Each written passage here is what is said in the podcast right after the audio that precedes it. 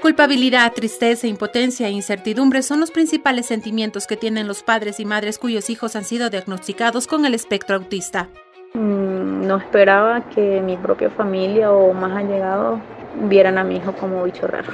La manera de darme el diagnóstico fue algo tan brutal que me dijeron, su hijo es retardado, su hijo tiene el 49% de discapacidad intelectual, su hijo no va a ser un niño normal. Llévese nomás a su hijo porque él no no está bien aquí. Ahí nos dimos cuenta de que no hay la capacidad educativa en, el Ecuador para ser inclusivos. Eh, hubo momentos que eh, mi hijo llegó con sus deditos machucados, se le comían el lunch.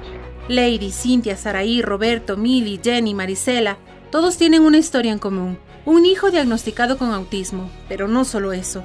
Ellos también comparten la frustración de encontrar las puertas cerradas del Estado, sus niños no han podido acceder a educación y salud públicas. Cada uno cuenta que consideraron que ciertas características de los pequeños les daba alertas de que algo era distinto o no marchaba bien, como su falta de expresarse o su comportamiento. Sin embargo, lo dejaron pasar hasta que una tercera persona, ya sea familia o vecino, les instó a acudir a un especialista y buscar ayuda. Que él no hablara era normal porque todavía está chiquito, que él quisiera que que yo le hiciera todas las cosas era normal porque estaba chiquito, o sea, para mí todo era normal, que él gritara era normal porque él estaba pequeño, o sea, no veía a otros niños para comparar y decir, oye, eh, mi hijo hace esto y estos niños no, o sea, para mí era totalmente normal. Daniela Paladines, psicóloga clínica, indicó que todos los niños con estas condiciones comparten una característica común en la parte social, es decir, no generan contacto sostenido y fuerte, muy diferente a la timidez.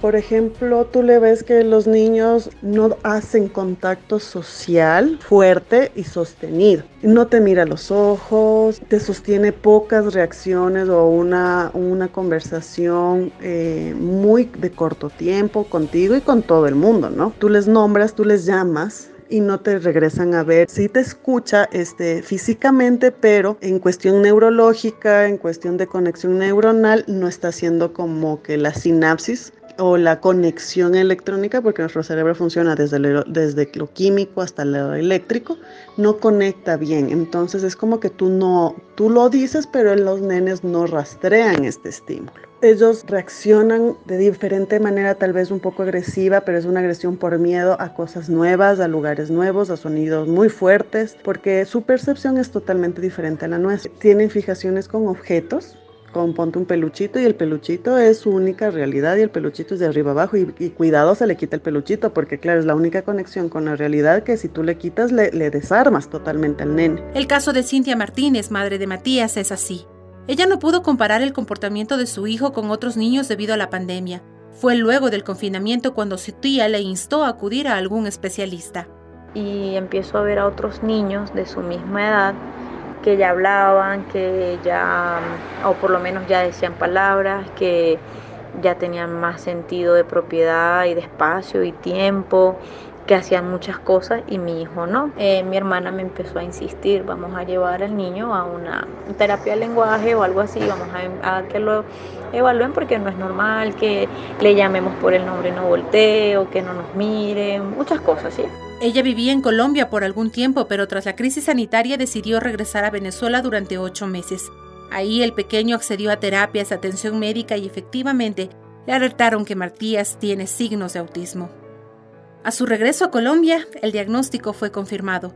Por una oportunidad de trabajo, Cintia y su esposo tuvieron que trasladarse a Ecuador con la esperanza de continuar con la misma atención y tratamiento, pero no encontró ayuda en lo público.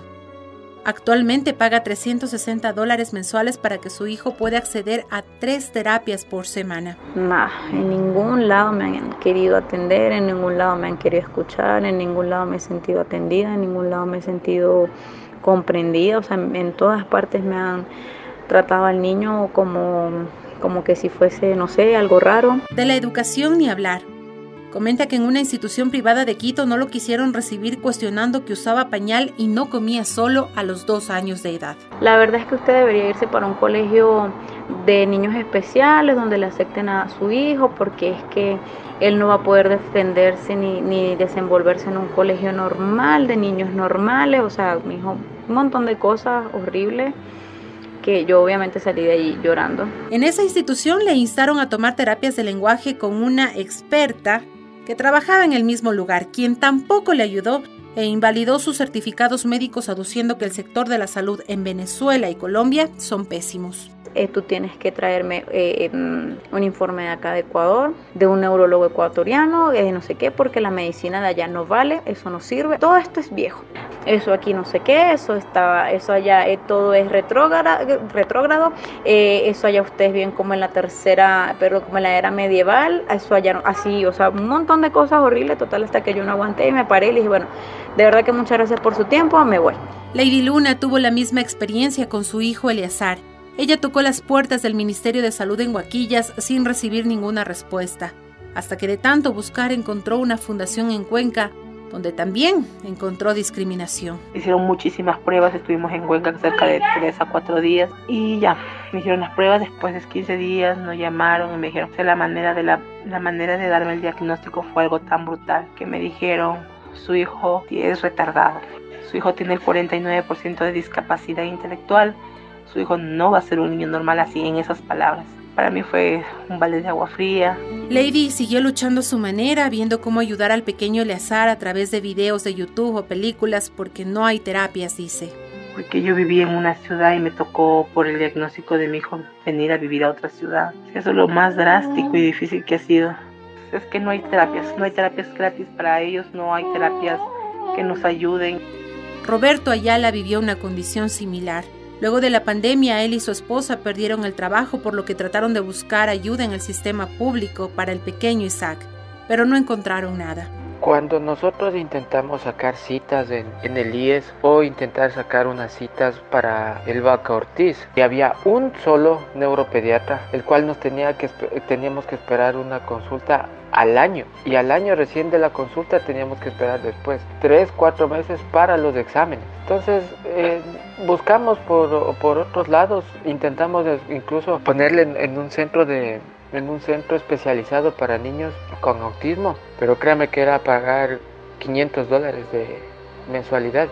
En el área educativa fue el mismo golpe. Le pidieron que saque a su niño de la institución pues su condición requería contratar de una profesora adicional y no tenía presupuesto lo cual le obligó a salir del país. Al vernos que no encontrábamos la ayuda necesaria y veíamos que no, no había la, capacidad, primero para costear el valor ahí en Ecuador para el tratamiento de, nuestro pequeño, nos sentamos con mi esposa y nos vinimos a, hacer un tratamiento acá. Créame que el cambio de, de trato de las personas, el cambio de todo eso, ha hecho que mi hijo ha mejorado un montón. Pero lo doloroso de este caso fue la separación con su hijo de 17 años que no contaba con visa. Él está allá en el Ecuador, nos tocó separarnos, es un tema duro también que, estamos pasando porque él se quedó allá. Este tema también nos, nos separó en la familia, él de su hermano, nosotros acá.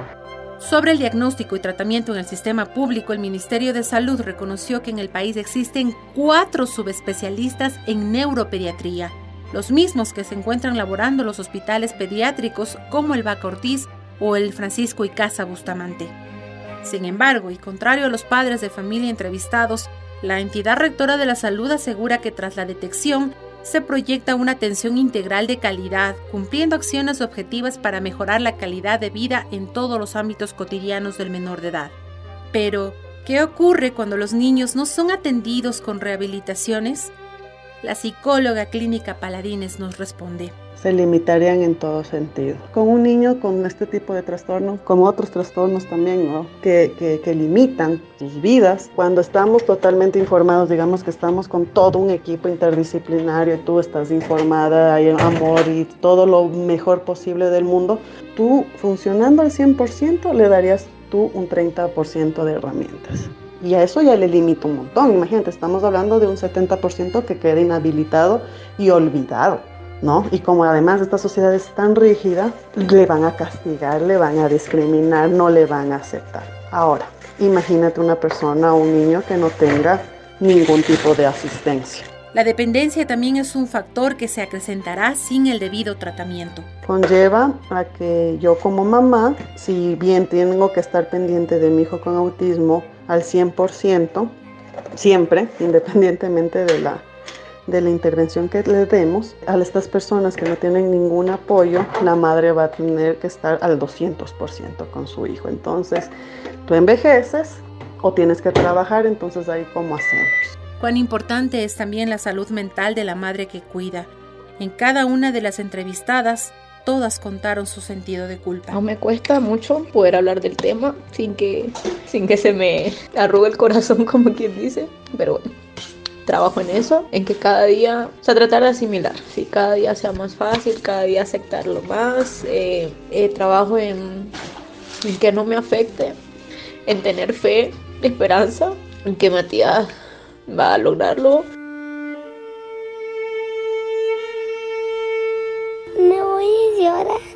¿Por qué? Porque estoy solo para siempre. ¿En la escuelita? Sí.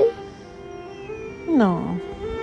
No quiero estar sola trabajando. Hace tres años, Dorian, mi hijo, recibió un diagnóstico de autismo. Tres años buscando ayuda, golpeando puertas, esperando un milagro, que alguien me diga que no es verdad, que el diagnóstico es equivocado. Pensé, tal vez no escucha, así que fuimos al otorrino. O quizá es porque tiene un frenillo en su boca que le impide hablar. Pero no, todo estaba bien. En tres lugares fue el mismo diagnóstico. Dorian tiene autismo. Precisamente en el año que todo empezó nació su hermana y su padre perdió el empleo. Qué difícil. Qué duro no saber para dónde ir. Ya no había dinero para acceder a terapias o tratamiento. Y en ese camino de búsqueda me encontré con muchas mamás en mis zapatos y en situaciones peores. La dificultad es extrema. Ir a la escuela por tu niño y ver que lo han bulleado, y no porque te lo cuenta, pues no puede hablar ni expresarse sino porque lo ves con algún golpe, signo de agresión. Así nos lo comenta también Saraí. No, no hace amigos, no, no era tan sociable y todas las cuestiones. Eh, hubo momentos que eh, mi hijo llegó con sus deditos machucados, se le comían el lunch. El Ministerio de Educación aseguró en una respuesta a nuestros cuestionamientos que todas las instituciones educativas están obligadas a acoger niños con algún tipo de condición. No puede negarse un cupo, y más bien menciona que los servicios y programas se organizan desde una mirada de valoración a la diversidad, respetando los ritmos de aprendizaje, facilitando el diálogo, la relación y la interacción de la comunidad educativa, fomentando la inclusión basada en el respeto y valoración de los demás. Muchos padres no ven esta inclusión. Mm, es muy lento para que no. Es muy lento para ver. Es muy lento. Ay, claro que lo soy. Claro que lo soy, tú no eres lento. ¿Sí? El trabajo como padres es muy importante. Cada mañana tiendo a repetirle todas sus virtudes al ingresar a la escuela e intento motivarlo. Y él ya sabe. El Dorian es... Es inteligente, bueno y caballerito. No solo es el caso de Dorian, Matías, Isaac, Eleazar o Ángel, son cientos de menores en iguales condiciones. La Organización Mundial de la Salud habla de que uno de cada 160 chicos tienen autismo en el mundo. En el Ecuador, según el Ministerio de Salud, existen 2.099 menores de 0 a 17 años diagnosticados con el espectro. María de Lourdes Ortega, directora de la Asociación de Padres de Espectro Autista, nos comenta que la falta de información impulsó a padres y madres de familia a unirse y apoyar a otros que estén pasando por la misma situación de manera altruista. Y lo que hacemos es apoyar a personas que tienen un reciente diagnóstico de sus hijos. Nos refieren, nosotros hacemos un poquito de contención emocional y les unimos a grupos de padres.